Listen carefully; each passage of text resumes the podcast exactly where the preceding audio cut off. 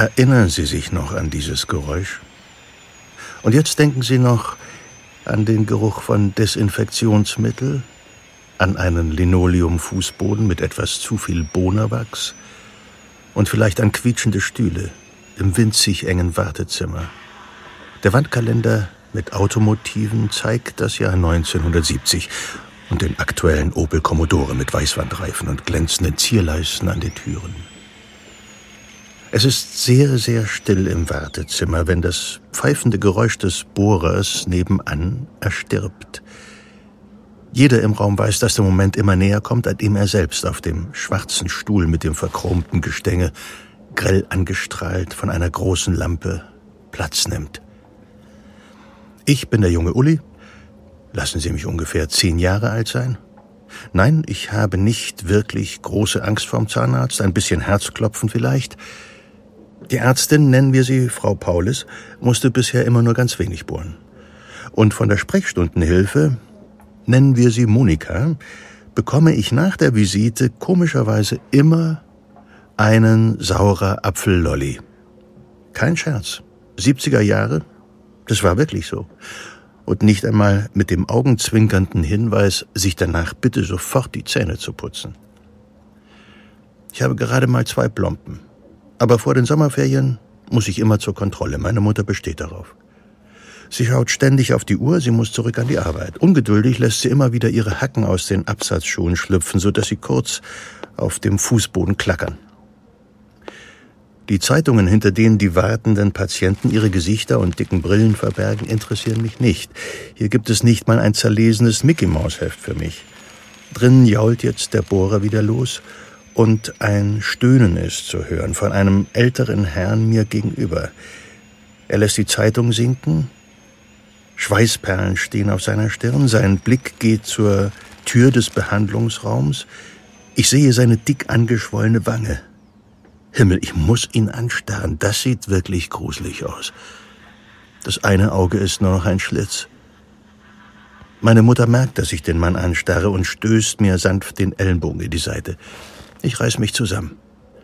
Wenig später erscheint Frau Dr. Paulus im weißen Kittel an der Tür und bittet den Patienten mit der dicken Backe herein. Und das, obwohl der echt viel, viel später als wir gekommen ist. Meine Mutter räuspert sich hörbar und die Absätze klackern jetzt lauter auf dem Boden als vorher. Die junge Sprechstundenhilfe erscheint im Türrahmen und erklärt den Wartenden, dass man erst diesen Notfall hier behandeln müsse, aber das ginge schnell, und dabei lächelt sie mir zu und macht eine Geste, die andeutet, dass jetzt ein Zahn gezogen wird. Der Herr mit der dicken Wange bekommt die Geste mit und schaut noch einmal kurz in den Warteraum zurück.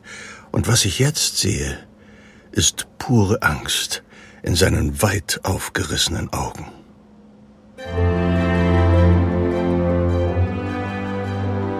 Siege der Medizin. Ein Podcast von gesundheithören.de und der Apothekenumschau. Ich begrüße Sie zu einer neuen Folge des Podcasts der Apothekenumschau über die Siege der Medizin. Mein Name ist Ulrich Nöthen und ich freue mich, Sie wieder auf einer spannenden Reise zu den wichtigsten Errungenschaften der Heilkunde zu begleiten. Neben Expertinnen und Experten lassen wir die Geschichte so, wie wir sie uns vorstellen, zu Wort kommen. Folgen Sie mir also auf eine neue Zeitreise zu bahnbrechenden Entdeckungen und den Menschen, die hinter ihnen stehen.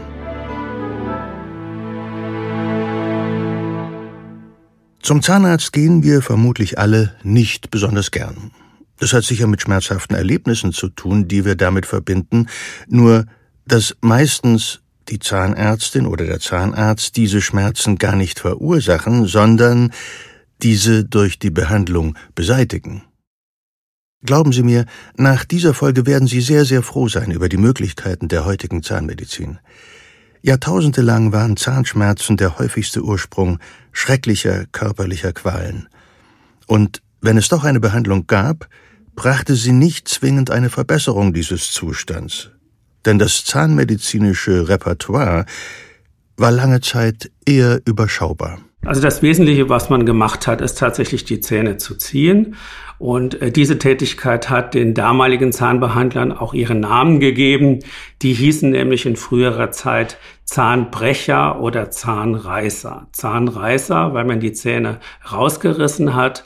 Zahnbrecher, weil man häufig noch nicht mal die ganzen Zähne entfernt hat, sondern einfach die Zahnkrone abgebrochen, weil man eben nicht die Kenntnisse hatte und die Leute auch keine standardisierte Ausbildung hatten, also in vielen Fällen Quacksalber waren und nicht wirklich kundig waren in dem, was sie tun. Und das Zahnbrechen hatte dann zur Folge, dass die Zahnwurzel vielfach äh, im Kiefer stecken blieb und entsprechende Entzündungen verursacht hat, sodass es häufig vor dem Zähnebrechen noch besser war als danach.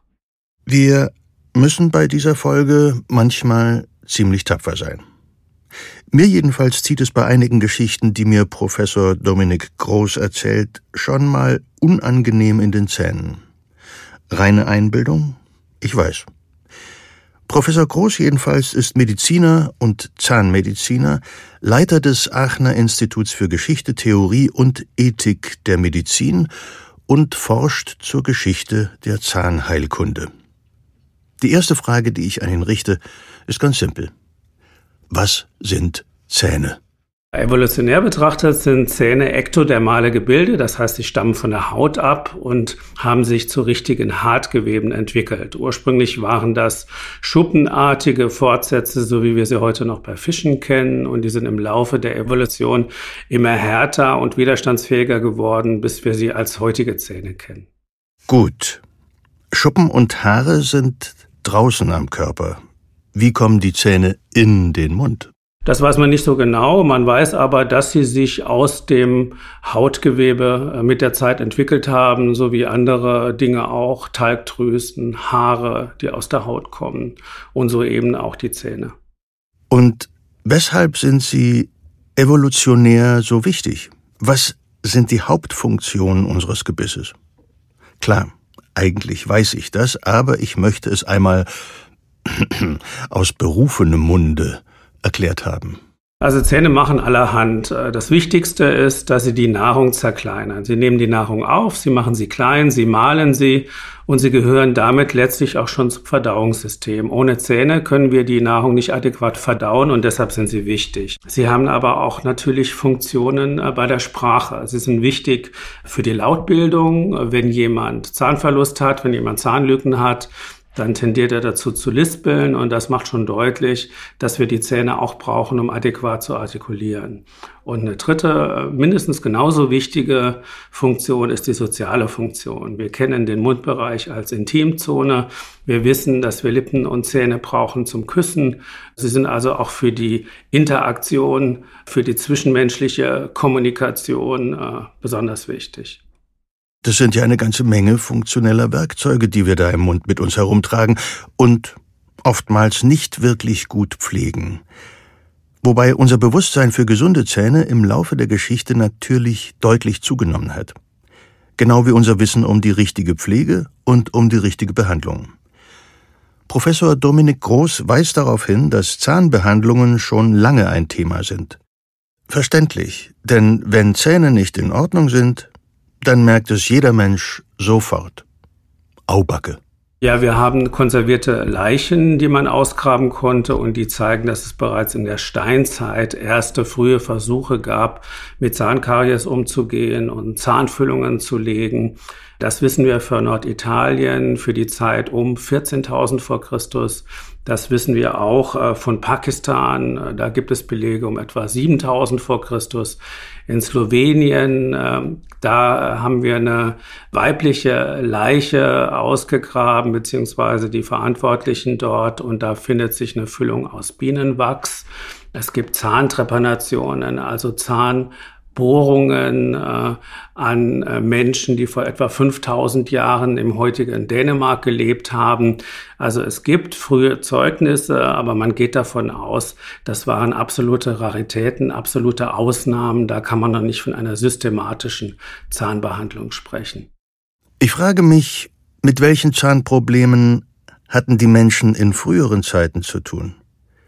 Das war sicherlich ein bisschen anders als heute. Ich meine, es gab weniger zuckerhaltige Ernährung, die Karies verursachen konnten. Oder täusche ich mich da etwa?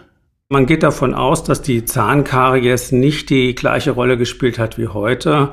Heute haben wir raffinierten Zucker, also Zucker in allen möglichen Speisen und das fördert natürlich Zahnkaries.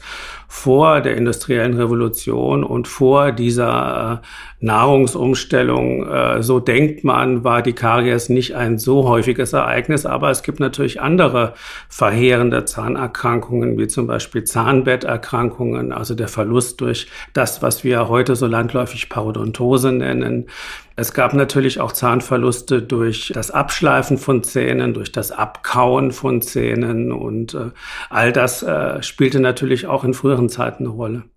Parodontose oder korrekt die Parodontitis entsteht durch eine Entzündung des Zahnfleischs, genannt Gingivitis. Die greift, wenn man nichts dagegen tut, auf den Zahnhalteapparat über, also das Gewebe, das den Zahn im Kieferknochen fixiert. Das unschöne Ergebnis ist dann die erwähnte Parodontitis. Dadurch werden Zahnhälse großflächig freigelegt, sie sind nicht mehr durch das Zahnfleisch geschützt und werden für Karieserreger angreifbar. Am Ende steht eine Karies am Zahnhals oder der Ausfall eines vielleicht noch einigermaßen gesunden Zahns. Hinzu kommt, dass diese Entzündung das Immunsystem des restlichen Organismus schwer belastet. Sie erhöht auch das Risiko für Herz-Kreislauf-Erkrankungen und kann bei Diabetes die Blutzuckerwerte verschlechtern.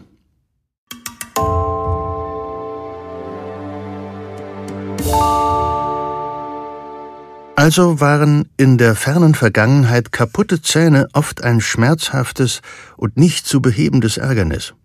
In Zeiten ohne frei zugängliche Schmerzmittel und Zahnarztpraxen in jedem Stadtviertel gab es dennoch schon eine gewisse Art von Spezialisten, die sich dem vom Zahnschmerz geplagten Menschen des Mittelalters annahmen. Die Barbiere und Bader, damals noch eher Zahnreißer und Zahnbrecher genannt. Folgen Sie mir auf eine erste Reise in die Vergangenheit. Leipzig, heute Leipzig, im Jahr des Herrn 1303.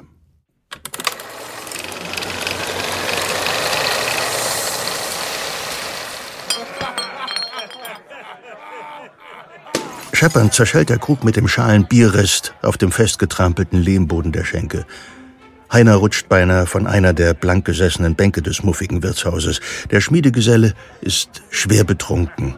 Er schafft es kaum noch, aufrecht zu sitzen, geschweige denn zu stehen. Niemand, auch nicht der hünenhafte Wirt Peter, der sich nur geduckt durch seine eigene Lokalität bewegen kann, nimmt Heiner dessen fahrige Ungeschicklichkeit übel. Und natürlich, es sind noch andere Männer und Frauen an dem langen Tisch versammelt.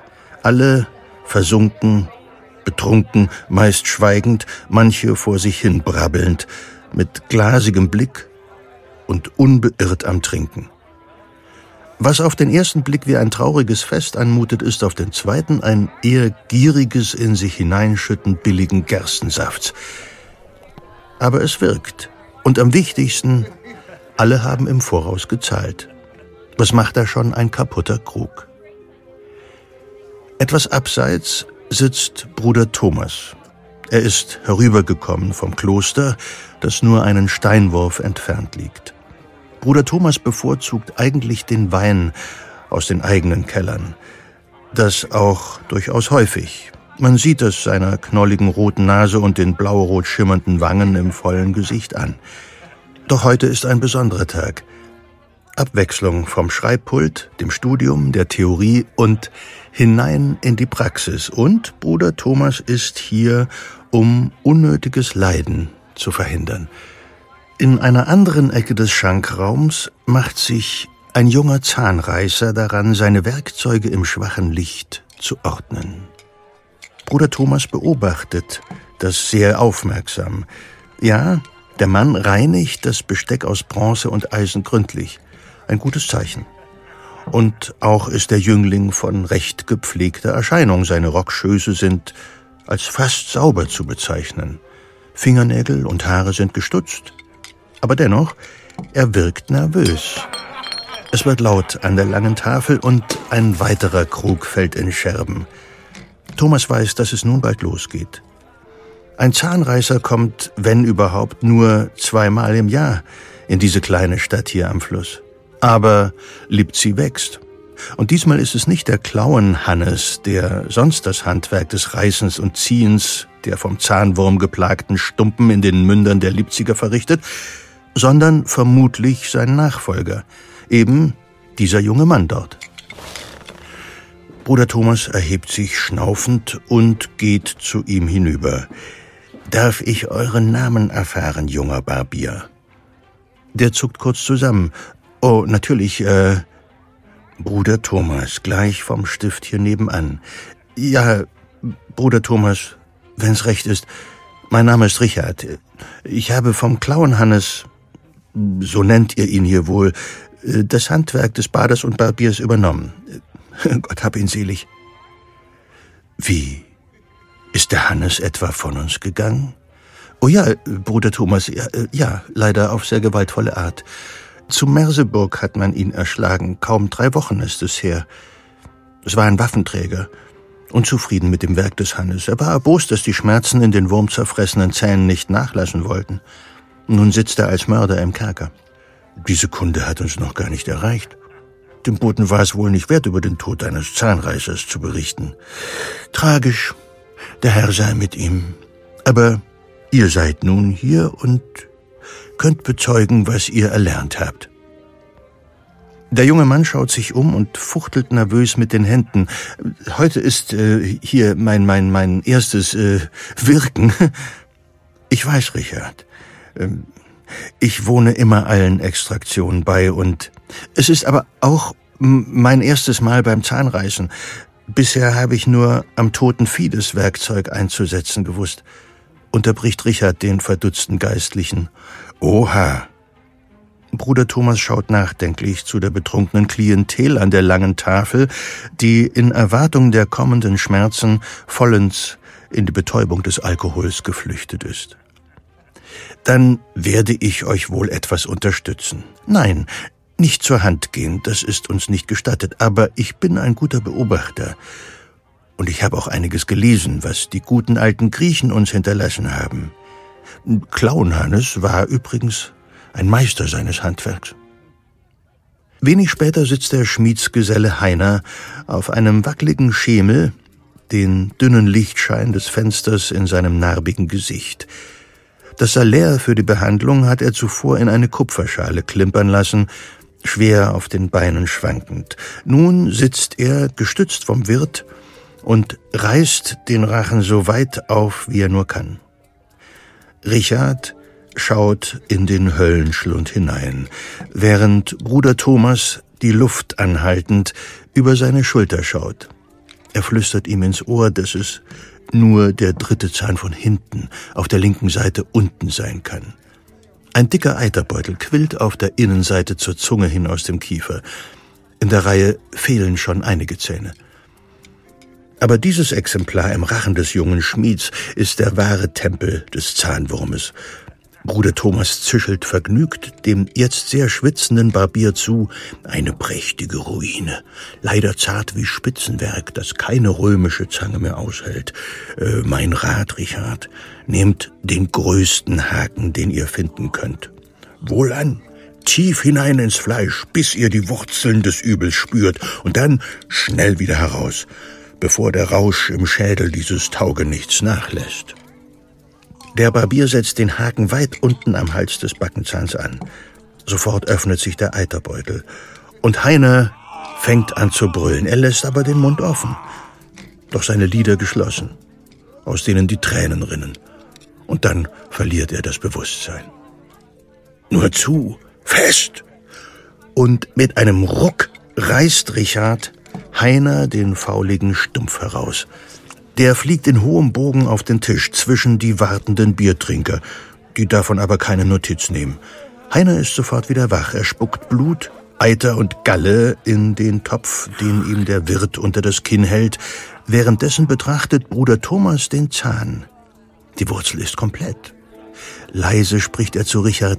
Das war außerordentlich gut. junger Barbier, schnell und kraftvoll. Und nehmt das hier, dreht daraus kleine Klümpchen und legt sie in die Wunde im Kiefer. Das lindert die Schmerzen und hilft bei der Heilung. Kamille aus der klösterlichen Apotheke. Nun greift schon zu. Er reicht dem Barbier das Säckchen mit den Kräutern und steckt dafür flink Heiners Zahn ein. Dann winkt er zugleich den nächsten armen Tropf von der Tafel heran. Heute wird es viele neue Studienobjekte für ihn geben. Vielleicht kommt er ja diesmal dem Zahnwurm auf die Schliche.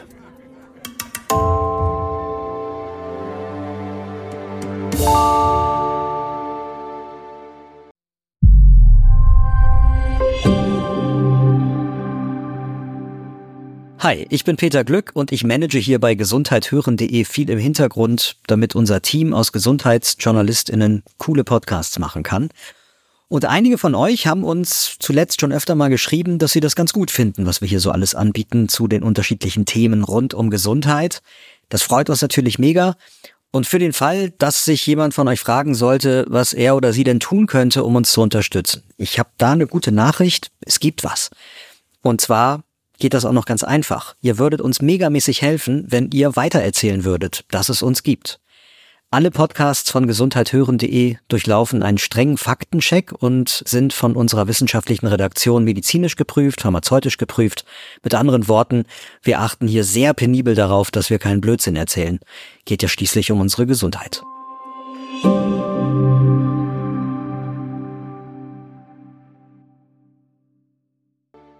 Der Schmiedsgeselle Heiner in der Geschichte kann von Glück reden, dass die Behandlung durch den jungen Richard ziemlich gut geklappt hat. Eher eine Ausnahme in dieser Zeit, denn die Barbiere und Zahnbrecher waren damals eher im Bereich des Learning by Doing unterwegs. Es war eigentlich nach heutigen äh, Maßgaben gar kein Berufsstand, sondern das waren sogenannte Wanderheiler. Das heißt Leute, die sich einfach darauf äh, kapriziert hatten, Zähne zu reißen und zu brechen. Die waren nicht ortständig, so wie wir das heute kennen mit den Zahnarztpraxen, sondern die wanderten äh, von Dorf zu Dorf und haben auf den Marktplätzen dort ihre Dienste angeboten, manchmal auch in den örtlichen Gasthöfen. Das hatte natürlich Gründe, warum die nicht ortständig waren, denn die hatten relativ relativ schnell einen ruinösen Ruf und mussten dann weiterziehen, um nicht gelünscht zu werden und haben dann ihr Glück im nächsten Ort probiert. Also mit anderen Worten, das waren gar keine ausgebildeten Zahnbehandler, sondern Leute, die einfach für sich entschieden haben, ich mache das jetzt mal, so wie es in der damaligen Zeit auch Starstecher gab, also die Vorläufer der heutigen Augenärzte oder so wie es auch äh, erste Wunschchirurgen gab, die Vorläufer der heutigen akademischen Chirurgen, so gab es eben auch diese Zahnbrecher und Zahnreißer. Tja, ein bisschen makaber vielleicht. Aber nun interessiert mich doch noch, welche Werkzeuge kamen denn da zum Einsatz? Also wir kennen tatsächlich schon von den Römern, also aus der Antike, erste Zahnzangen. Die sahen aber nicht sehr tauglich aus. So richtig äh, gute Extraktionswerkzeuge hat man erst im 19. Jahrhundert entwickelt, nämlich die sogenannten anatomisch geformten Zahnzangen, also spezifische Zahnzangen für spezifische Zähne, die sich dann wirklich auch gut an die Anatomie äh, äh des Zahnes angelegt haben oder sich darauf bezogen haben, dafür konstruiert worden sind.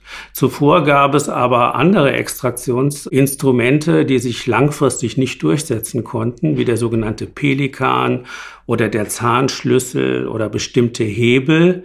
Das sind alles Instrumente gewesen, mit denen man Zähne so notdürftig ziehen konnte, die aber keinen sicheren Griff am Zahnhals ermöglicht haben und eben dann dazu geführt haben, dass oftmals Teile von Zähnen stecken geblieben sind. Pelikan und Zahnschlüssel ich habe einfach mal ein paar Bilder gegoogelt und bin auch schnell fündig geworden. Die Pelikane sind im Prinzip Zangen, die wie ein Pelikanschnabel geformt sind, also lang nach vorn verlaufend und dann an der Spitze abknickend. Das ermöglichte es vermutlich besser, im engen Mundraum der Patienten zu arbeiten und die Zähne zu fassen.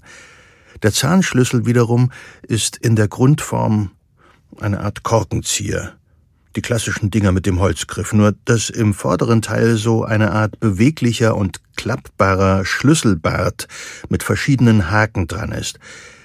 Die Haken wurden dann unter den Zahnhals geklemmt, der Schlüssel wird wie beim Korkenziehen kräftig gedreht, oh, und raus war der Zahn. Hoffentlich vollständig. Über kurz oder lang hat das wohl jeden getroffen und äh, die Zahnextraktion, also das Zähneziehen, war dann die Ultima Ratio, also der allerletzte Weg. Man hat erst versucht, sich selber zu helfen oder Wundertinkturen zu kaufen, die diese äh, Wanderheiler angeboten haben. Und wenn da nichts mehr half, dann hat man dann gesagt, ja, um Gottes Willen, dann gehe ich halt zum Zahnreiser auf den Marktplatz und lass mir diesen Zahn ziehen. Wenn es dumm gelaufen ist, konnte daraus ein Eiterzahn werden und dieser Eiter mit den dazugehörigen Bakterien konnte in die Blutbahn ausgeschwemmt werden und dann konnte es tatsächlich zu einer Blutvergiftung kommen. Und was eine Blutvergiftung bedeutet, ist allen, denke ich, klar. Deshalb versuchten auch damals schon die Menschen, die Extraktion, solange es ging, zu vermeiden und, wie eben erwähnt, mit Tinkturen und Wundermitteln zu arbeiten. Man hat da noch versucht, Zähne zu kauterisieren oder Zähne auszuräuchern, also die Zahndefekte, wir nennen das Kavitäten, auszuräuchern mit äh, bestimmten äh, Substanzen wie Bilsenkraut oder Hanf oder äh, zerriebener Knochen, äh, den man pulverisiert hat und zum Teil auch verbrannt hat, so dass das zu Asche geworden ist. Sowas hat man reingeträufelt in die Zähne. All das äh, sind aber Dinge, die eigentlich nicht geholfen haben können, sondern die zum Teil eher noch äh, die Schmerzen äh, erschwert oder verstärkt haben dürften. Und man sinnierte über die Ursachen der Löcher in den Zähnen, denn die Löcher hatte man als die Wurzel des Übels ausgemacht. Am weitesten verbreitet war der Zahnwurmglaube. Man hat also gedacht, dass die Zähne von Würmern aufgefressen werden von innen. Und deshalb hat man versucht, diesem Zahnwurm auf den Leib zu rücken. Und das hat man unter anderem dadurch getan, dass man versucht hat, die Zähne auszuräuchern, also mit Hitze zu versorgen, in der Hoffnung, dass der Zahnwurm abstirbt. Oder man hat Mundspülungen versucht, in der Hoffnung, dass die Zahnwürmer ausgeschwemmt werden. Und äh, dieser Glaube ist nachweislich seit den Sumerern, seit etwa 3000 vor Christus, also schon sehr alt. Und er hat sich gehalten bis in die frühe Neuzeit, also bis ins 17., 18., teilweise bis ins 19. Jahrhundert, so dass wir sagen können, über viele Jahrhunderte, über viele Generationen hinweg war der Zahnwurmglaube eigentlich der beherrschende Glaube oder das vorherrschende Konzept, äh, wie man sich Zahnkaries oder Zahnverfall erklärt hat. Ja, aber wie kommt man denn auf so etwas? Es muss ja irgendwie optische Belege dafür gegeben haben. Ja, zum einen glaubte man tatsächlich Zahnwürmer erkennen zu können, was nicht ganz unwahrscheinlich ist in manchen Regionen, wo es tatsächlich Wurmerkrankungen gab und wo es auch möglich war, dass man Würmer mit der Nahrung zu sich genommen hat. Es gab aber noch einen zweiten Erklärungsversuch, wenn man äh, sich die Histologie des Zahnes anschaut, also den Feinaufbau des Zahners, so sieht man, dass das Zahnbein so tubuläre Strukturen aufweist, also Strukturen, die letztlich aussehen wie aneinandergereihte Zahnwürmer, zumindest wenn man ein bisschen fantasievoll äh, an die Sache rangeht.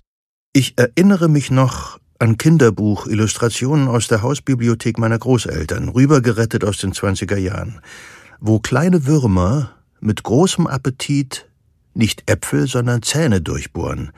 Das scheint sich also bis in die jüngste Vergangenheit gehalten zu haben. Ja, davon ist auszugehen. Wir kennen ja auch diese Geschichten von Carius und Bactus. Das sind ja auch kleine Lebewesen, äh, die sozusagen äh, in den Zähnen zu finden sind oder mit den Zähnen assoziiert werden äh, und die dann sozusagen äh, als Mahnung gelten, auch ja als Kind die Zähne zu putzen, damit die Zähne nicht zerfallen. Klar, ne? also das hat sich sicher aus dieser Zeit bewahrt oder ist so tradiert worden und hat dann eine neue Deutung erfahren.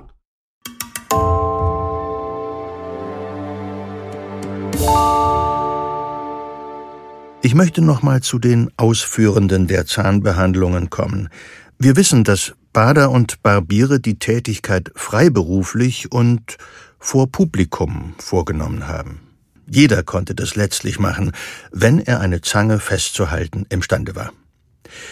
Den eigentlich gebildeten geistlichen Brüdern und Schwestern war das Behandeln verboten, und so stagnierte lange Zeit der zahnmedizinische Fortschritt, zumindest in Mitteleuropa. Die Zahnärzte als Berufsgruppe wurden erstmals im 18. Jahrhundert genannt in Preußen als eigenständige Gruppierung äh, und dann wurden auch erste Regeln verabschiedet, wie diese Ausbildung zu erfolgen hatte. Das war aber ein sehr niedriges Niveau, also nicht zu vergleichen mit der akademischen Ausbildung äh, des Arztes, sondern äh, zunächst mal nur die Tertiärreife des Gymnasiums. Also das würde man heute vielleicht maximal mit einer Realschule, mit einem Realschulabschluss vergleichen können. Und diese Zahnärzte gab es auch nur in sehr kleiner Zahl, was eben auch daran lag, dass es noch die Konkurrenz von Zahnbrechern und Zahnreißern gab, beziehungsweise später hießen die dann Bader und Barbiere, die eben auch Zähne gezogen haben, aber nicht ausschließlich Zähne gezogen haben. In besagtem 18. Jahrhundert praktizierte in Paris der Zahnarzt, französisch als Dentiste bezeichnet, Pierre Fauchard. Er wird weithin als erster echter Zahnarzt geführt, als derjenige, der die Zahnheilkunde auf eine wissenschaftliche Basis stellte. Fauchard hatte ein breites Spektrum an Behandlungsmöglichkeiten. Er führte Trepanationen, also Aufbohrungen, und Kariesentfernungen durch. Er beschäftigte sich mit künstlichem Zahnersatz und Mundhygiene, die, wie er erkannte, sehr wichtig war. Niedergelegt hat er das in seinem zweibändigen Lehrbuch Le Chirurgien Dentiste aus dem Jahr 1728. Es gilt als die erste vollständige Abhandlung über die Zahnmedizin. Stichwort Zahnhygiene. Wann tauchte eigentlich die erste Zahnbürste auf? Es gibt tatsächlich frühe Belege, also schon einige Jahrtausende vor Christus für sogenannte Zahnstocher. Und es gibt auch Vorläufer von Zahnbürsten. Das waren im Wesentlichen kleine Holzäste, die man am Ende hin aufgefasert hat und die man dann wie so eine Art äh, Zahnbürste benutzt hat. Das war aber etwas, was nur wenigen Leuten vorbehalten war, also was nicht systematisch passiert ist. Später gab es dann für die gehobenen äh, Bevölkerungsschichten die Möglichkeit, Naturborsten zu benutzen, also äh, Borsten von Hausschweinen, von Wildschweinen, von Pferden, die Haare äh, die hat man dann relativ kunstvoll versehen mit Schildpatt oder mit äh, Knochen oder mit Elfenbein und hat daraus Zahnbürsten gebastelt, die aber nicht die heutige Funktion hatten. Schon zu Fauchards Zeiten gab es kleine Reiseetuis mit einem Zahnpflegeset, das gar nicht so anders aussah als heute. Das war im Wesentlichen ab der Barockzeit, auch noch frühes 19. Jahrhundert. Danach kamen dann die richtigen Zahnbürsten. 1938 wurde dann das Nylon erfunden und dann konnte man tatsächlich auch künstliche Zahnbürsten verwenden, die wesentlich hygienischer waren als das organische Material von Schweinen oder Pferden.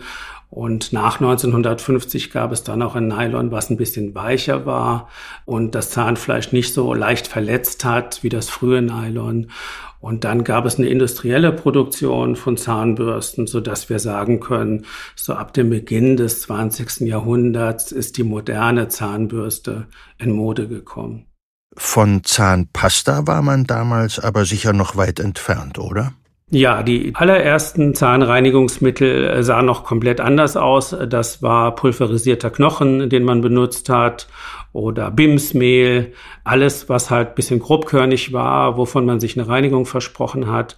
Im 19. Jahrhundert hat sich das dann geändert. Zunächst wurde mit Seifen experimentiert, dann wurde mit Glycerin gearbeitet. Das Glycerin wurde aber zunächst in so kleinen äh, Döschen vertrieben und trocknete damit schnell aus. Äh, dann ist man auf die Idee gekommen, in der letzten Hälfte des 19. Jahrhunderts es in Tuben zu pressen. Damit äh, war der Stoff wesentlich haltbarer und konnte länger genutzt werden.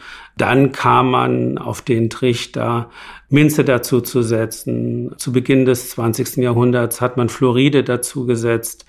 Die heute mehr oder weniger unentbehrlich sind in modernen Zahnpasten, außer jetzt in der Kinderzahnheilkunde, wo man allenfalls niedrig dosierte Fluoride nimmt. Aber bei erwachsenen Zahnpasten sind normalerweise immer Fluoride dabei, weil sie den Zahnschmelz äh, widerstandsfähiger machen. Und so ist man dann über die Jahrhunderte zu einer tauglichen Zahnpasta gelangt, so wie wir sie letztlich heute noch kennen. Noch einmal zurück zu Pierre Fauchard. Der Zahnarzt war in Adelskreisen und am Hof Ludwigs XIV. bekannt und er beriet dessen Leibärzte. Der Sonnenkönig hatte viele gesundheitliche Probleme und mh, hm, ein gewisser Ogu, ein gewisser Geruch soll ihm immer vorausgeeilt sein. Man erzählte sich, man könne den König kommen riechen. Ja, natürlich spielte Mundgeruch eine sehr große Rolle, aber auch überhaupt Körpergeruch. Ne? Also gerade im Barock, wo sich die Leute gepudert haben, statt sich zu waschen, wo sie Perücken getragen haben, statt offener äh, Haare, die man regelmäßig wäscht. Und äh, eben im Bereich der Zähne war es ganz ähnlich. Also man kannte moderne Zahnpasten noch nicht, man kannte moderne Zahnbürsten noch nicht, man hat der Mundhygiene nicht die heutige Bedeutung beigemessen, man hat eher so ein Vermeidungsverhalten an den Tag gelegt, so nach dem Motto, äh, ich mache möglichst wenig an den Zähnen, dann tut's auch nicht so weh. Jede Manipulation an den Zähnen löst Schmerz aus, insbesondere wenn sie schon geschädigt sind oder wenn das Zahnfleisch schon geschädigt ist. Und dieses Vermeidungsverhalten hat natürlich äh, die Situation verschlimmert. Und man hat sie dann eben dadurch gemeistert, dass man den Mund geschlossen hielt, um nicht negativ aufzufallen in Gesellschaft. Ich stelle mir gerade vor, wie der hochstehende Adel wohl gerochen haben mag. Aber Pierre Fauchards Erfolg, der ihn übrigens schwer reich gemacht hat, zeigt, dass es durchaus das Bedürfnis nach gesunden Zähnen gab, und sei es nur, um Schmerzen zu vermeiden. Gute Zähne waren also wichtig und durchaus angesehen in der Oberschicht, denn die war ja die einzige soziale Gruppe, die sich die Behandlung leisten konnte.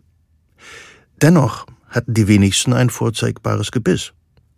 Wenn Nachschub für die Ahnengalerie geordert wurde, ließ man sich deshalb meist mit geschlossenem Mund porträtieren. Genau, das konnte verschiedene Gründe haben. Also der naheliegendste Grund ist, dass sie keine Zähne mehr hatten und äh, deshalb die Münder geschlossen haben, um das nicht zu zeigen. Ein zweiter Grund war, dass einzelne Zähne gefehlt haben, also dass sie Zahnlücken hatten, was unter Umständen noch hässlicher aussah als fehlende Zähne. Und die dritte Möglichkeit waren Zahnfehlstellungen, dass also die äh, Zähne nicht in Reihe und Glied standen, was unter Umständen auch ästhetisch beeinträchtigend war und was man nicht zeigen wollte. Und dann gab es natürlich auch noch die Möglichkeit, dass die Zähne abgekaut waren unter Umständen bis auf die Kauleiste abgekaut und das sieht natürlich auch nicht schön aus. Und all diese Gründe äh, mögen dafür ursächlich gewesen sein, dass wir ganz viele Menschen finden in dieser Zeit, die mit geschlossenem Mund lächeln. Konnte man dennoch einen gesunden Zahnstand vorweisen, entweder weil von Natur aus gegeben oder aufgrund guter Pflege erhalten, und zeigte diesen Zahnstand dann auch in der Öffentlichkeit, wurde das nicht zu allen Zeiten zwingend positiv aufgenommen. Es gibt dazu eine kleine Geschichte. Die Revolution des Lächelns.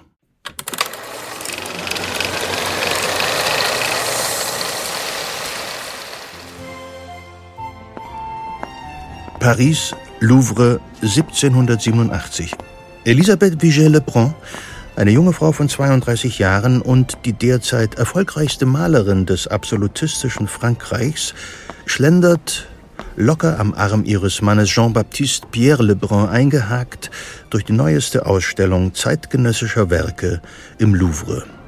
Das Licht steht ausgezeichnet und fließt weich durch die Räume. In den weitläufigen Sälen reihen sich Porträts an maritime Motive, große Kriegspanoramen füllen gigantische Leinwände, Stillleben machen Appetit auf Pasteten und gebratenes Wild. Antike Jünglinge tummeln sich mit Musen, nur wie zufällig die Scham verhüllt, durch ein wehendes Tuch vielleicht oder herabfallendes Laub. Stolze Reiter auf noch stolzeren Rössern, Herzoginnen, Königinnen und Adlige aller Stände. Elisabeth stößt Jean-Baptiste an.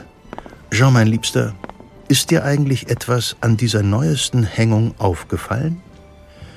Jean-Baptiste, selber Maler, vor allem aber Kunsthändler und Experte, schaut sich verdutzt um. Nun ja, Elisabeth, Mal abgesehen davon, dass ein gutes Dutzend der Werke hier von mir angekauft wurde, so fällt doch auf, dass kein einziges meiner eigenen Bilder die Ehre hat, Platz auf diesen kostbaren Wänden einzunehmen. Um Gottes Willen, Jean, schau doch mal hin. Sie sind alle so biestig. Schau doch, wie verkniffen sie mit ihren zusammengepressten Lippen und geschnürten Miedern dreinschauen. Auch meine Auftraggeberinnen lachen nie, wenn ich sie male. Und das, obwohl sie sonst für jeden schmutzigen Gossenwitz zu haben sind und sich ausschütten, bis ihnen die Tränen in den Augen stehen.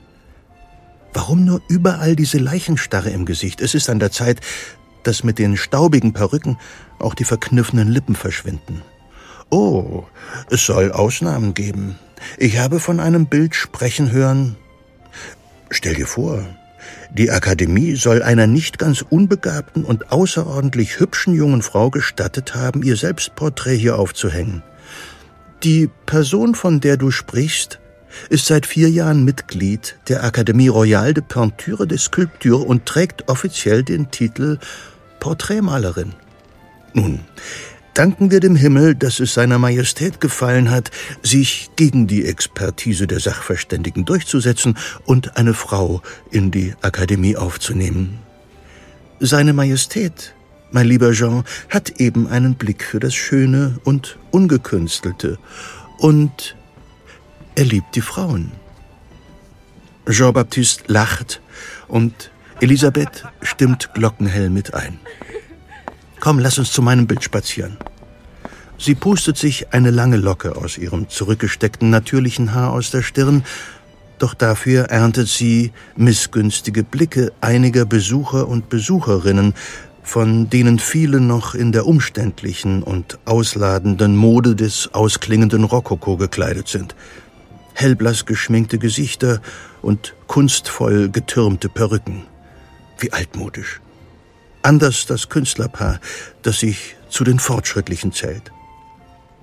Die beiden nähern sich einer kleinen Gruppe von Besuchern der Ausstellung, die vor einem eher unscheinbaren Porträt stehen. Elisabeth ist mit einem Mal sehr ernst. Mit einigem Abstand zu der Gruppe bleiben die beiden stehen und Elisabeth zieht den seidenen Schal etwas fester um ihre nackten Schultern.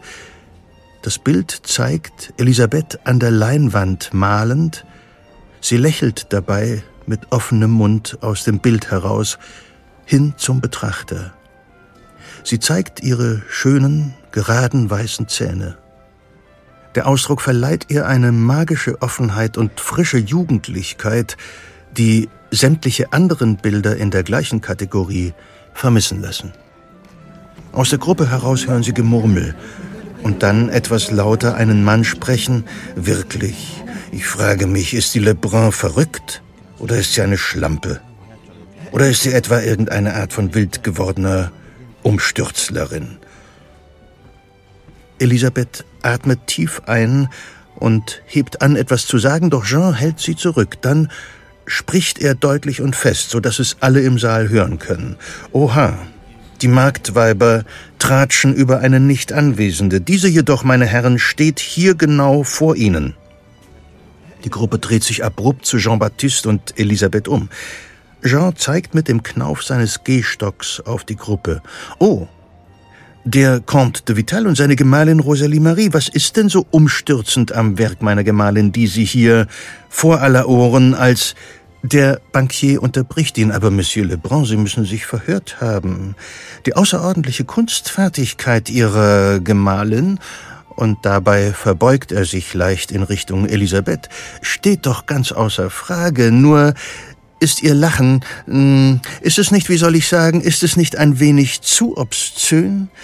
Wer die Zähne zeigt, entblößt, ganz ohne Scham, nun, ist der nicht auch Gelüsten ganz anderer Art mehr als zugänglich?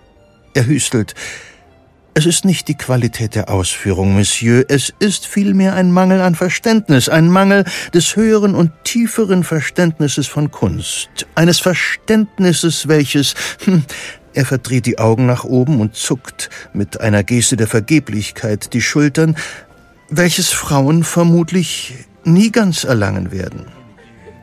Die umstehenden Damen wirken betreten und bedecken mit duftenden Taschentüchern ihre grell geschminkten Lippen. Jetzt platzt es aus Elisabeth heraus. Monsieur, Sie sind ein Hornochse und Banause. Sie beleidigen zudem Ihre eigene Gemahlin. Oder möchtest du dich als Schlampe bezeichnen lassen, Rosalie, nur weil du gern lachst und das auch zeigst? Wenn dieses Bild eine Revolution sein soll, Monsieur, dann lediglich die des Lächelns. Und damit schenkt Elisabeth der Gruppe der Umstehenden ihr schönstes Lächeln, bewusst, breit und strahlend. Sie wendet sich ab, hakt Jean-Baptiste unter und zieht mit wehendem Schal davon. Diese Revolution des Lächelns verbreitete sich mit der französischen Revolution von 1789 bis äh, 99 als das Pariser Lächeln in vielen Varianten. Doch im Zuge der Revolution veränderte es sich auch. Das Lächeln war nun nicht mehr nur ein Bild der Offenheit, sondern es ließ den Verdacht auf Umsturzgedanken aufkommen. Und, kaum zu glauben, auch die Zahnärzte wurden, obgleich zuvor gefeiert, an den Rand der Gesellschaft gedrängt und ihrer Reputation beraubt. Die Revolution des Lächelns war gestorben.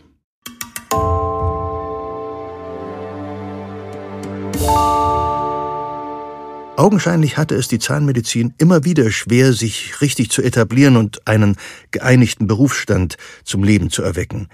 Das gelang erst später als gedacht. Im politischen Flickenteppich Deutschlands des 19. Jahrhunderts zum Beispiel war man davon noch weit entfernt. Eine ganz besondere Situation ist 1869 entstanden im Norddeutschen Bund und dann 1872 auch im gesamten Deutschen Reich, das neu gegründet worden war. Äh, man hat nämlich die Heilkunde freigegeben. Was versteht man darunter? Nun, fortan durfte jeder Laie behandeln, also man musste kein Arzt oder Zahnarzt mehr sein, um Patienten zu behandeln. Man durfte sich lediglich nicht Arzt oder Zahnarzt nennen. Man war aber genauso befugt, Menschen zu behandeln wie Leute, die das gelernt hatten.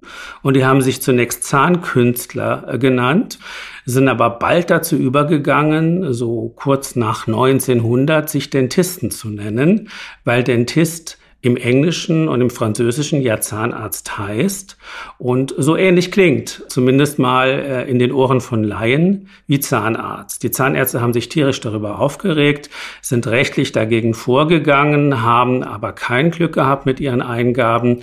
Tatsächlich ist der Begriff Dentist in die Behördensprache eingeflossen und irgendwann gab es eben in Deutschland wenige Zahnärzte und deutlich mehr Dentisten, die sozusagen den Markt beherrscht haben, ohne eine reguläre Ausbildung zu haben. Und das hat einen sogenannten Dualismus in der Zahnheilkunde begründet, also einen Konkurrenzkampf zwischen zwei Berufsgruppen, zwischen den Zahnärzten einerseits und den nicht approbierten Dentisten andererseits. Und dieser Konkurrenzkampf, der wurde erst in den 1950er Jahren aufgelöst. Man hat nämlich in der Bundesrepublik Deutschland erst in den 1950er Jahren den Dentistenberuf auf den Aussterbeetat gesetzt, also aufgehört, weiter Dentisten auszubilden und hat den bereits zugelassenen Dentisten angeboten, gegen ein paar Stunden Fortbildungskurs sich auch Zahnarzt nennen zu können, sozusagen als großzügige Übergangslösung.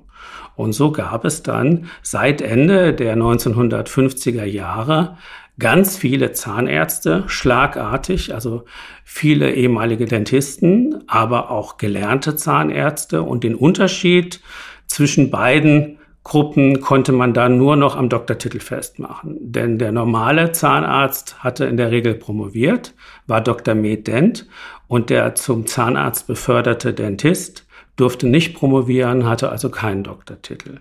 Und die letzten Dentisten sind in Deutschland erst in den 1990er Jahren in Rente gegangen, so dass wir sagen können, die Zahnheilkunde in Deutschland ist erst seit 20, 25 Jahren rein akademisch. Also das hätte ich jetzt wirklich nicht gedacht, wenn man bedenkt, wie viele Fachrichtungen der Zahnheilkunde es heute gibt. Die Spezialisierung hat zu Ende des 19. Jahrhunderts begonnen. Am Anfang war der typische Zahnarzt einer, der Prothesen gemacht hat und der Zahnfüllungen gemacht hat. Wir reden da heute von Prothetik und von Zahnerhaltung. Dann kam durch die beiden Weltkriege auch der Mundkiefer-Gesichtschirurgie dazu, denn die Kriegschirurgie wurde natürlich sehr wichtig durch die vielen verletzten Soldaten. Und dann kamen nach 1950 die ersten Lehrstühle für Kieferorthopädie an den deutschen Universitäten dazu. Das sind die Spangendoktoren, also die die Zähne richten, wieder gerade machen, in die Reihe stellen. Und so wurde die Kieferorthopädie ein weiteres Spezialfach äh, und die Zahnärzte, die sich darauf spezialisiert haben, konnten ab diesem Zeitpunkt einen sogenannten Fachzahnarzt für Kieferorthopädie absolvieren, erlangen. Und im Laufe der Zeit sind immer mehr Spezialisierungen dazu gekommen. Der Parodontologe, also der Experte für Zahnfleischerkrankungen. Und dann in den letzten Jahrzehnten mit großer Fulminanz, mit großer Schlagkraft der Implantologe, also die Leute, die Zahnimplantate setzen und oder nachher dann die Implantate mit Prothesen versorgen, also weiter versorgen. Und diese Implantologie ist heute der aussichtsreichste, lukrativste und sicher auch äh, technisch aufwendigste äh, Bereich innerhalb der Zahnheilkunde. Einen Moment bitte. Wir sind etwas zu schnell in der Gegenwart angekommen, aber die Stichworte Prothetik und Zahnersatz führen uns zu einem weiteren Meilenstein der Medizin, da nun viele Menschen mangels Alternativen ihre Zähne beim Bader lassen oder schlicht durch Krankheiten ihr Gebiss verlieren, brauchen sie Ersatz. Zahnersatz. Die Reise geht nach Übersee. Die USA sind seit knapp zwei Jahren unabhängig und ein Mann bereitet sich auf die ersten Wahlen vor.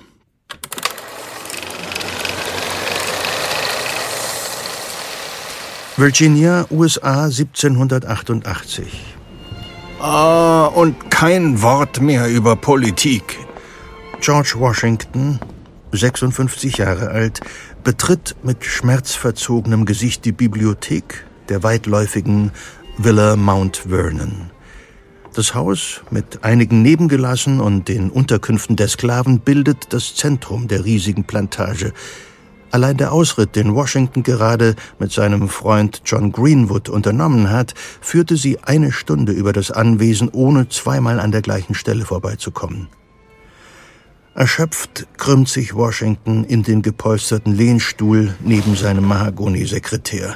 Ah, verdammt, John, tun Sie was, bitte. Sie müssen was tun. Dieses Gebüsch bringt mich um. Vielleicht stimmt ja irgendetwas mit der Mechanik nicht. Einen Moment, George. John Greenwood, seines Zeichens Dentist und Freund des wohl bald ersten Präsidenten der Vereinigten Staaten von Amerika, verschwindet aus der Bibliothek und erscheint nach kurzer Zeit wieder mit einem quietschenden Teewegelchen, das erbärmlich unter der Last obskurer zahnärztlicher Gerätschaften ächzt. Warum haben Sie denn nichts gesagt, George?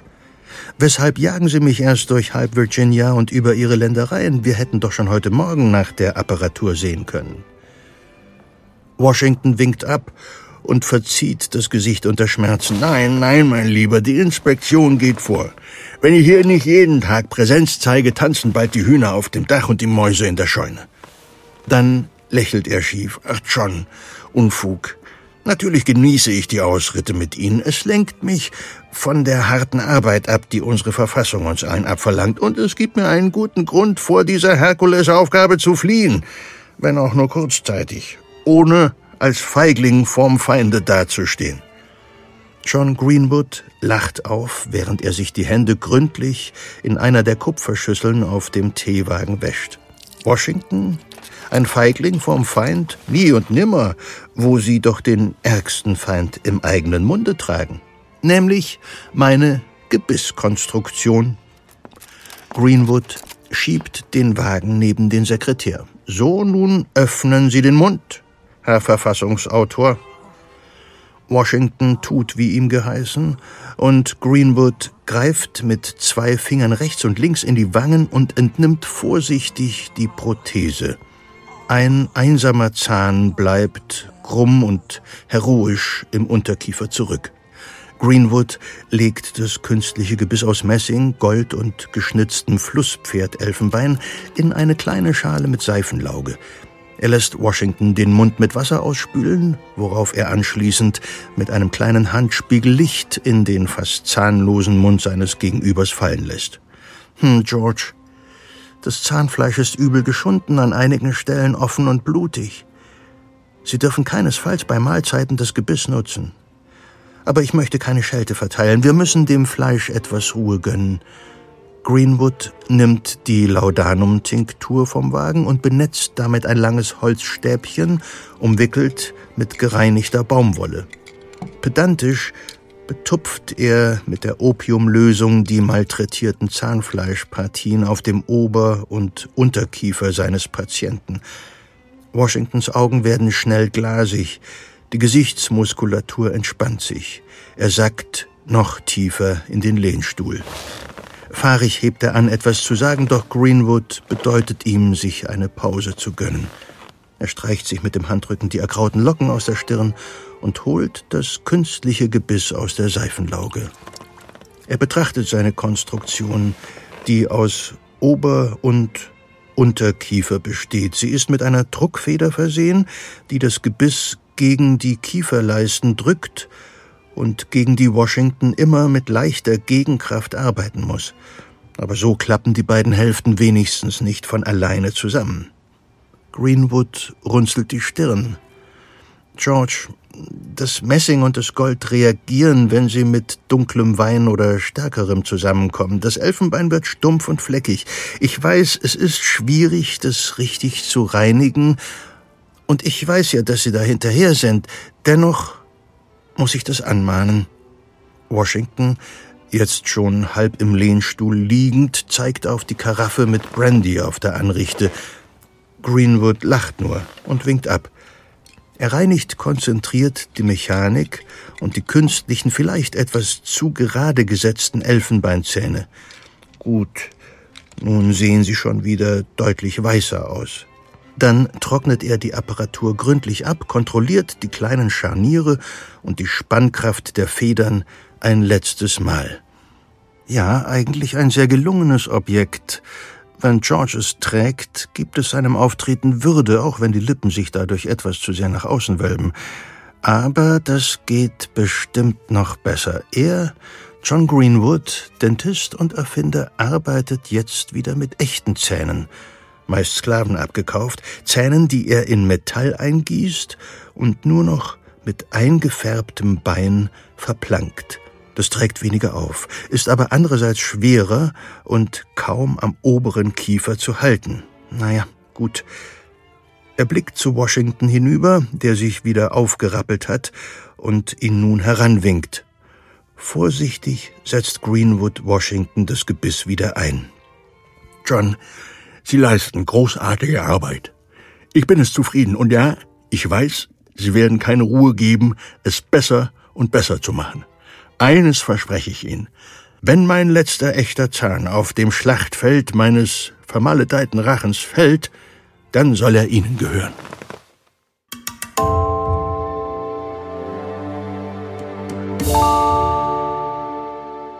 So, und damit haben wir gerade mit dem Mythos aufgeräumt, Washington hätte ein Holzgebiss getragen, hat er nämlich nicht. Also wir finden tatsächlich schon Zahnersatz bei den äh, Etruskern und Phöniziern im ersten Jahrtausend vor Christus, aber auch das sind Einzelfunde. So richtig populär geworden ist der Zahnersatz dann in der Barockzeit und wir kennen einen besonders prominenten Vertreter, nämlich George Washington, den ersten äh, Präsidenten äh, von Amerika. Der hat tatsächlich im Laufe seines Lebens sechs Zahnprothesen anfertigen lassen, hat damit experimentiert. Aber schon die Tatsache, dass er sechs Versuche gebraucht hat, zeigt, dass es nicht so richtig funktioniert haben kann. Äh, diese künstlichen Zähne, die waren nicht kautauglich, sondern die hatten vor allem auch die Funktion, äh, nach außen hin gut auszusehen, weil er eben schon sehr früh unter Zahnverlust gelitten hat.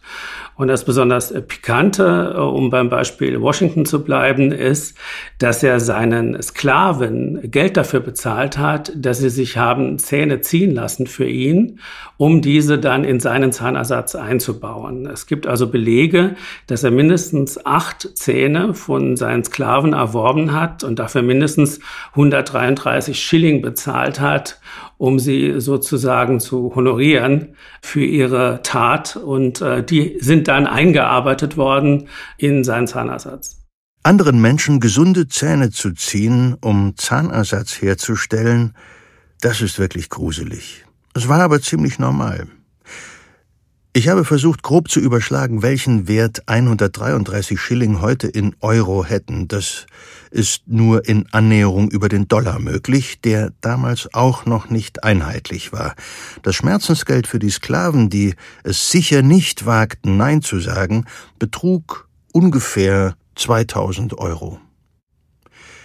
Man hat aber auch zum Tode verurteilten Verbrechern die besten Zähne herausgezogen. Auch bekannt ist, dass nach der Völkerschlacht bei Leipzig Flederer den toten Soldaten die Kiefer entzahnt haben, schlicht um mit der Beute Geld zu machen. Diese Fremdzähne wurden in einfache Prothesen eingebaut. Manchmal wurde auch versucht, sie direkt zu implantieren, was nie funktionierte und vermutlich mehr Schaden angerichtet hat. Stichwort Blutvergiftung. Diese Zähne haben aber allesamt den Nachteil, dass sie organisch sind und damit natürlich auch anfällig sind äh, und dass sie natürlich nicht sehr schön aussahen. Also man hat tatsächlich erst ästhetisch befriedigende Ergebnisse bekommen, als man Porzellanzähne industriell herstellen konnte. Und da sprechen wir dann von der Mitte des 19. Jahrhunderts beziehungsweise vom Ende des 19. Jahrhunderts. Also die ganze Zeit bis dahin hatte man eigentlich eher insuffiziente Zähne zur Verfügung. Es ist allerdings überliefert, dass schon vor 4000 Jahren zum Beispiel Frontzähne von Spendern bei den Empfängern mit Golddraht an bestehende Zähne gebunden wurden, um so die Zahnreihen wieder zu schließen. Auch das hat sich im Laufe der Zeit geändert. Äh, man hat früh Metallplatten benutzt, die natürlich entsprechend schwer waren und auch nicht äh, saugen konnten, also sich nicht festsaugen konnten an den Kiefern. Man hat dann aber im 19. Jahrhundert, etwa um die Mitte des 19. Jahrhunderts, die Vulkanisation von Kautschuk entdeckt. Und zwar hat das Goodyear entdeckt, den wir alle von den Reifen kennen. Und die Vulkanisation von Kautschuk hat Kautschuk sehr viel widerstandsfähiger gemacht, sodass man es auch für den Mund verwenden konnte. Und damit hat man eigentlich eine ganz patente Lösung. Kautschuk als Prothesenmaterial und die ersten Porzellanzähne als Zahnbestand und aus beidem konnte man dann die ersten tauglichen und auch ästhetisch für eine Weile einigermaßen ansprechenden Prothesen basteln. Noch einmal zu Washingtons Dentist. Der letzte Zahn des ersten amerikanischen Präsidenten ging später tatsächlich an John Greenwood, der übrigens auch den ersten Tretbohrer auf Basis eines Spinnrades erfand und damit eine Entwicklung lostrat, im wahrsten Sinn des Wortes, die zu den modernen Geräten führte, die wir heute in den Zahnarztpraxen finden. Also so Mitte des 19. Jahrhunderts ging das los mit den Bohrmaschinen. Das waren zunächst Fußtret Bohrmaschinen und die sind entwickelt worden aus den Nähmaschinen, die man zu diesem Zeitpunkt schon kannte und benutzt hat. Also die ersten Fabrikate waren tatsächlich umgemodelte Nähmaschinen. Und daraus ist dann die Fußtretbohrmaschine geworden in den USA. Die ist dann in den 1870er Jahren nach Europa importiert worden, hat dort äh, einen Siegeszug angetreten. Das heißt, die wurde bald zur Standardausrüstung, weil diese Fußtretbohrmaschine natürlich die Möglichkeit bot, Karies sehr viel zielgerichteter und besser zu entfernen und auch in einer angemesseneren Zeit Also es hat nicht mehr so ewig gedauert, weil man natürlich mehr Effekt erzielen konnte durch so eine Fußtretbohrmaschine. Aber es war natürlich immer noch manuell. Und äh, später dann in den 1930er Jahren ist man dann zu maschinellen äh, Geräten übergegangen. Äh, zunächst gab es diese Doriot-Gestänge. Das war noch relativ umständlich in der Handhabung.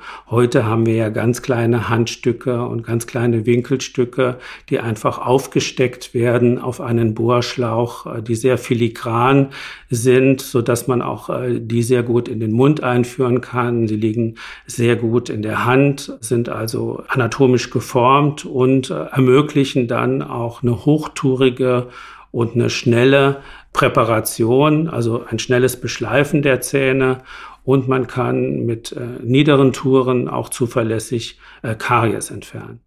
Von der Tretbohrmaschine zum Mechanik, Hydraulik und Luftantrieb. Die Entwicklung hat uns heute zu Bohrwerkzeugen mit Turbinen gebracht, die mit bis zu 300.000 Umdrehungen pro Minute rotieren.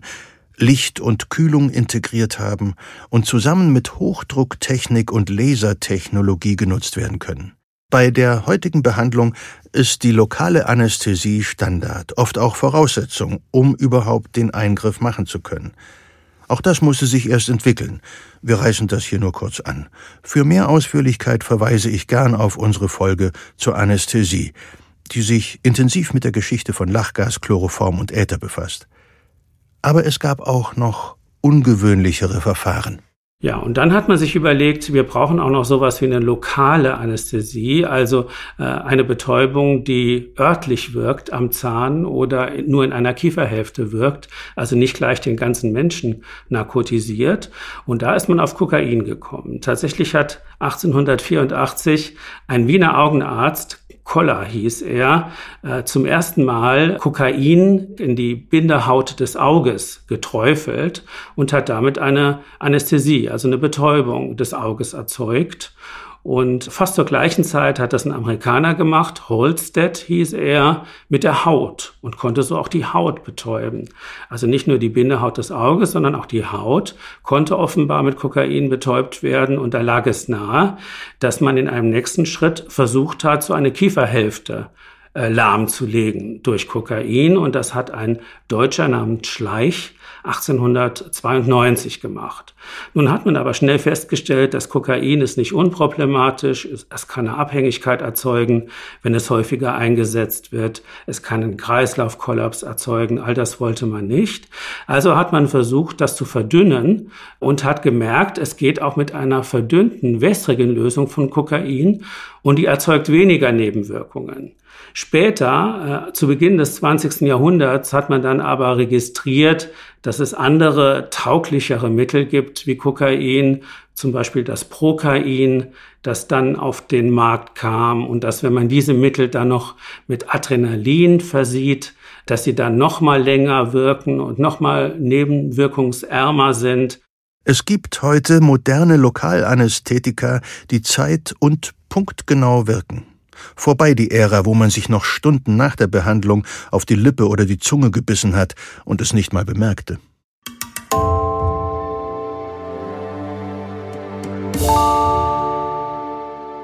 So, nun sind die Zähne geöffnet. Aber womit konnte man sie denn verschließen, wenn die Karies herausgekratzt oder gebohrt oder geätzt war? Also die ersten Füllungen, die wir kennen, die wurden aus Bienenwachs gefertigt und da geht man davon aus, dass man einfach die Zahndefekte, die vorhanden waren, mit Bienenwachs gefüllt hat, ohne großartig zu bohren. Das Bohren war auch nicht so einfach, weil wir ja noch keine Fußdreht Bohrmaschine hatten und schon gar keine modernen Bohrmaschinen in diesen frühen Zeiten. Wir sprechen hier von der vorchristlichen Zeit. Später hat man dann versucht, unter Umständen mit Zahnhölzern oder mit Instrumenten die Zahnfäule zu entfernen, also die Zahnkaries so gut es geht herauszukratzen und dann sogenannte Füllungen zu legen. Äh, man hat da später Gold benutzt, Goldplättchen, die man erhitzt hat und die man dann in den Zahnhohlraum, in die sogenannte Kavität eingebracht hat. Man hat dann Zahnzement benutzt, zum Beispiel den Harvard-Zement, der heute noch als Unterfüllung unter eine Füllung gelegt wird. Den hat man aber zunächst als richtige Zahnfüllung benutzt. Man hat über Jahrhunderte hinweg Amalgam benutzt. Ich selber habe noch in den 80er Jahren Amalgamfüllungen gelernt und auch noch in den 90er Jahren gelegt. Die sind dann ins Gerede gekommen äh, wegen des Quecksilberanteils, äh, wobei nicht alle Argumente tatsächlich stichhaltig waren, aber es hat in der Konsequenz dazu geführt, dass wir in unseren Breiten kaum noch Amalgamfüllungen legen und das Routinematerial, das Standardmaterial heutzutage Kunststoffe ist. Es gibt aber auch nach wie vor Goldfüllungen, man spricht da von Gold-Inlays oder von Teilkronen aus Gold, auch das spielt nach wie vor eine Rolle. Und es gibt natürlich auch Porzellan als Werkstoff, insbesondere im Zusammenhang mit Kronen und Teilkronen ist Porzellan äh, sehr verbreitet, weil es eben auch zahnfarben ist und von daher ästhetisch gute Ergebnisse liefert.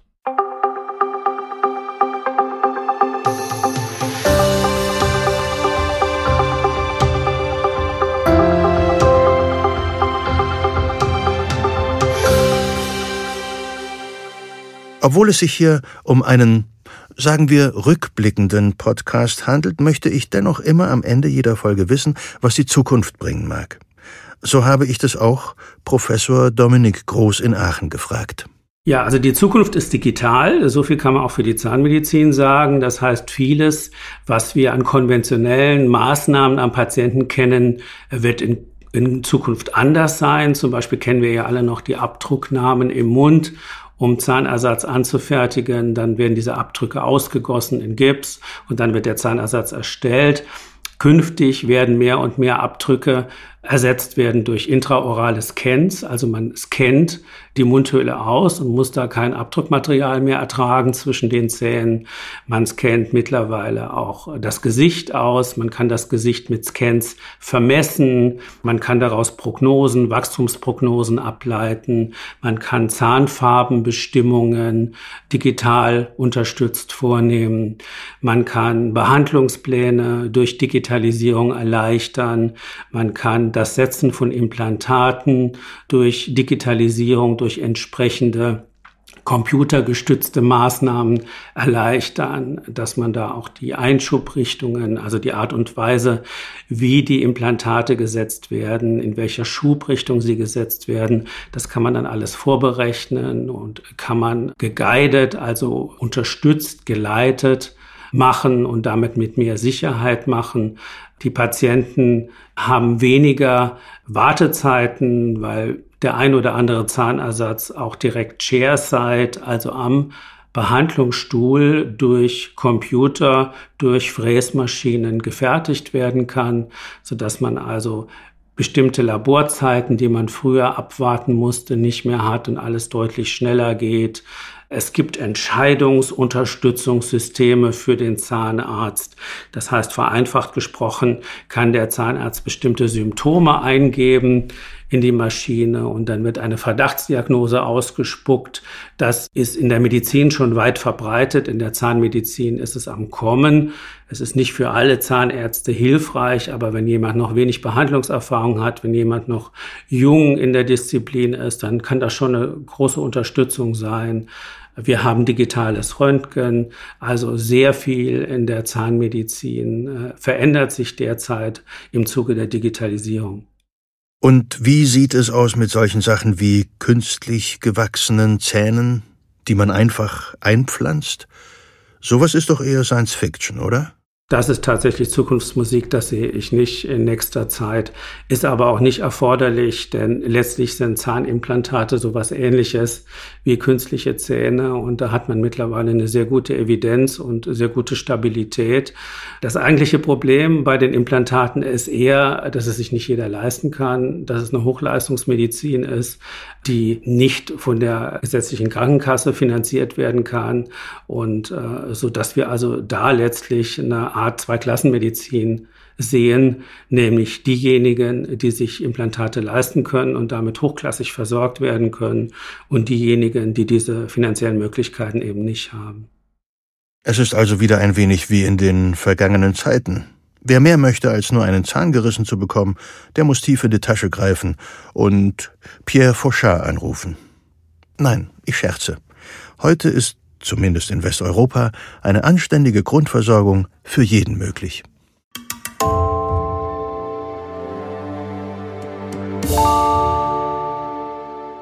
Kehren wir noch einmal kurz in die Zahnarztpraxis im Jahr 1970 zurück. Der ältere Herr mit der dicken Wange ist noch gar nicht lange im Behandlungszimmer verschwunden. Da hören alle Anwesenden einen lauten Schrei.